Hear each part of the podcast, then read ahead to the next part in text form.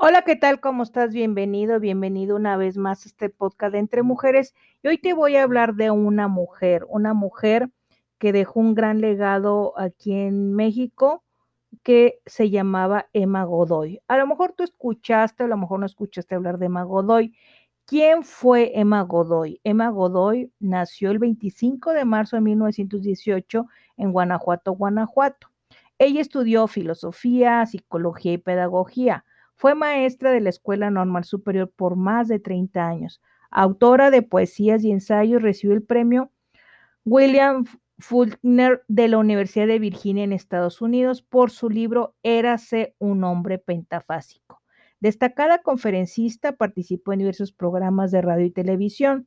Fue incansable promotora del Instituto Nacional para la Senectud, fundadora de la dignificación de la vejez, creadora del Día Mundial de la Plegaria y organizadora de innumerables reuniones ecuménicas. Autora de novelas, biografías, poesías, destacan entre sus obras Vive tu vida, hice un genio, El misterio está en la rosa y El secreto para amar. En sus últimos años trabajó para la elaboración de una propuesta de ley de protección al anciano, misma que quedó inconclusa ella muere en un atardecer del 30 de julio de 1989 en la Ciudad de México. ¿Y qué legado nos dejó Emma Godoy? Pues déjame decirte que Emma Godoy eh, y su eterna compañía, eh, se copiló todas sus, sus publicaciones que hizo a través de una revista, porque el 30 de julio que ella murió en la Ciudad de México, su muerte conmocionó a un amplio sector de la sociedad mexicana quienes la seguían a través de la radio, la televisión y sus colaboraciones en revistas y sus libros. Fue conmovedor el aplauso espontáneo en que la multitud despidió en la agencia funeraria los restos de la destacada escritora, testimonio final de un gran cariño y admiración que cosechó su obra, su vida y su ejemplo. Emma Godoy y su voz, Emma Godoy y sus palabras, Emma Godoy y sus enseñanzas. Fue inevitable que su ministerio se transformará en libro y sus palabras en compañía. Esto, publicado inicialmente en el 72 por la revista Kena, Que mis palabras te acompañen, se convirtió de su aparición en un clásico instantáneo.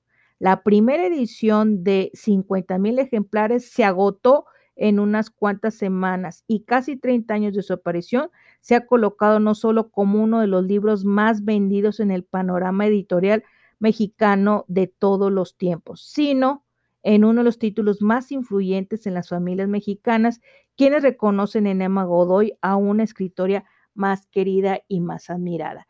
Y este que mis palabras eh, te acompañen dentro de las colaboraciones, ella escribía y te voy a compartir una del día de hoy que realmente em, te dice así, eran eh, eh, confesiones, eran eh, testimonios, eran cuestiones que ella manejaba y que es bien importante, así se llamaba su, su palabra, que mis palabras te acompañen. Y esta que te voy a compartir y dice así, lo que puede hacer, lo que pude hacer y no hice. Y dice así, estamos hartos de toparnos con tantas previsiones que cuartan nuestra acción. La moral adicta, no matarás, no robarás, no fornicarás, no mentirás, no calumniarás, etcétera, etcétera. Demasiados noes que nos atan las manos. Y si estas normas éticas agregamos las leyes de la Constitución y de los códigos y llegamos hasta los reglamentos de tránsito, no dar aquí vuelta a la izquierda y hasta las reglas de higiene, no comerás golosinas entre diversas horas y hasta la humanidad, no empujarás a nadie, no que tengas prisa. Resulta que no parece venir a atarnos, atajarnos en todos nuestros caminos y nos atrapa y nos amarra los brazos para no dejarnos mover. La cultura consiste indudablemente que, que ofrecernos muchas ventajas a cambio de muchas restricciones. Los campesinos de los pueblecitos lejanos no están sujetos a tantas obediencias, pero padecen de inseguridad y de incomodidades, mientras la más civilizada, que es una sociedad más sometida, está a un cúmulo de reglamentaciones. El número de noes podría ser el índice de la cultura. Así, el obedecer es la virtud primera del hombre culto que vive en comunidad. Obedecer, por lo tanto, no es humillarse, sino dar un ejemplo de cultura. ¿Son más felices los salvajes? Los psiquiatras, artistas, sociólogos y filósofos se quejan, sin embargo, de que hemos acumulado excesivas prohibiciones en lo que nos está compartiendo Emma Godoy, muchísimas de ellas innecesarias, las cuales nos abruman bajo su peso, se siente un malestar social y aparecen enfermedades mentales sin cuento. Es la neurosis creada por la civilización. Habría que volvernos un poco salvajes para aliviarnos. Instintivamente nos sentimos nostálgicos del campo, donde creemos que podríamos espacionar el cuerpo, el alma y hacer lo que quisiéramos. Los impulsos de la naturaleza se revelan mordiendo la férrea cadena con la que la ciudad pretende domesticarnos y su venganza son los criminales y los histéricos. Imaginamos que nuestros abuelos vivían mejor en forma más sencilla. Seguramente ellos pensaron lo mismo de sus antepasados. No obstante, el, más es, el mal es más antiguo, remontándonos a varios siglos antes de Cristo. Encontramos en Atenas a Platón, indignadísimo ya por la absurda complicación de que se había enredado la sociedad en su tiempo y deseando regresar a la vida simple de la fabulosa edad de oro, cuando los hombres no tenían casi necesidades, comían sin prisa los frutos de los árboles, dormían en el suelo y felices alababan a los dioses. Con justicia acechaba Platón todos los males de la sociedad corrompida por la complejidad, el afán inmoderado de placeres y las ambiciones desencadenadas que habían dado fin a la dulzura dorada del hombre antiquísimo. Igual que suspiraba Platón por una vida campirana, los hombres modernos, sometidos a los horarios de oficina y aburridos de tener que comer largos trámites para alcanzar cualquier cosa, porque la civilización aleja el fruto de la mano, añoran el sencillo Edén, en que sin embargo ya no sabríamos encajar, dada nuestra deformación mental respecto a lo que es necesario a de lo que es superfluo. ¿Qué haríamos, por ejemplo, sin el colchón de resortes? O sin el colchón, ahora que están publicitando tanto, y esto lo agrego yo del soñare, una ciudad sin semáforos. Ya no estamos para retomar el estado paradisiaco y hemos de aceptar esta sociedad que Platón califica de enferma y de llena de humores. Habitamos en el siglo ya no en el 20, como lo dice aquí Magodoy, sino en el 21, y si es que deseamos sobrevivir, tenemos que hacernos al molde de la maquinaria de reglamentaciones acatando los noes, que nos atajan el paso. Por la estructura y finalidades de la sociedad enferma, tales frenos son indispensables para que apretados, pero sin lastimarnos excesivamente, podemos caber todos en este mundo al que el placer, el lujo y la ambición echaron a perder. Hoy ya no se puede prescindir de las previsiones sin que ocurra una catástrofe. Bastaría con imaginar lo que sucedería a los vehículos si se quitaran los saltos en los semáforos o si se aboliera por un día el mandamiento de no robarás, de no tomarás todo lo que se te antoje. Un filósofo moderno nos define, el hombre es un animal de inhibiciones, es decir, aquel que ha de negar la realización de miles de impulsos y deseos, Parece pues que estamos destinados a la negación, a la abstención de las actividades espontáneas, a herirnos siempre ante innumerables barreras. No puedo hacer esto, no puedo hacer aquello, no puedo hacer lo del más allá. Atroz. Preferíamos la muerte a sentirnos como esos angustiados pajaritos hechos para volar en los bosques inmensos y que con una mano artera los encerró entre la asfixia de los barrotes. Habrá que poner remedio a nuestro ahogo.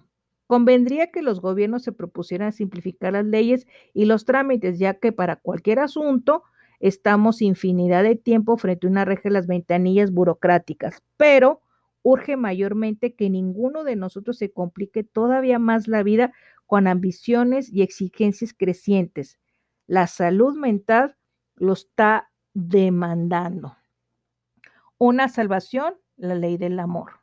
Y en cuanto a las normas morales, la ley del amor cristiana constituyó la más sublime revolución ética de la historia. La moral dejó de ser un no hagas, ese no tan irritante, tan insufrible. Por Cristo, la conducta recta surge con naturalidad del amor.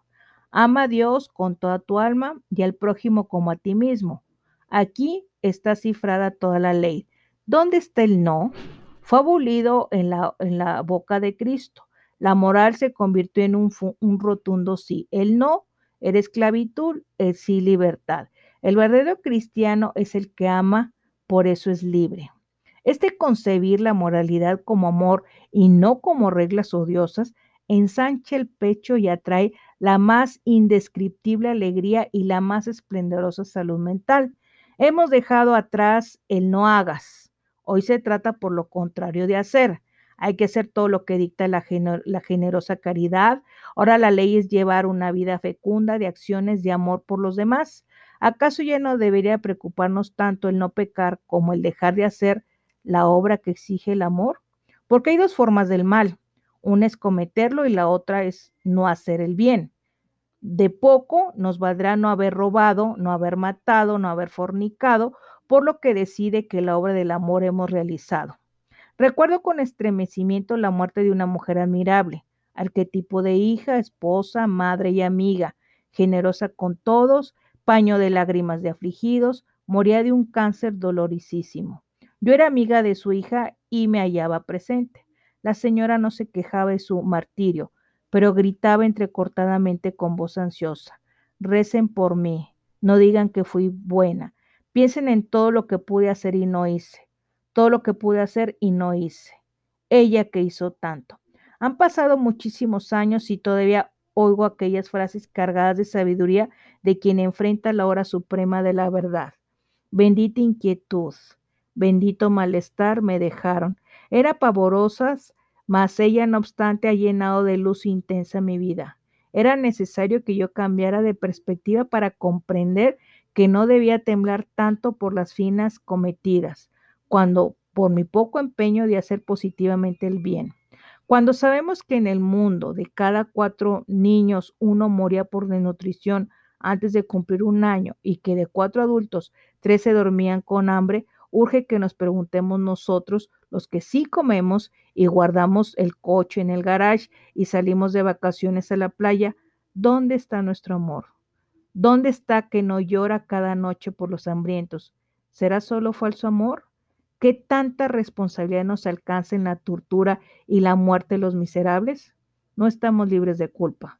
Somos egoístas, culpables de una falta fundamental, la de no saber amar. Tendremos que responder un día de lo que pudimos hacer y realmente no hicimos.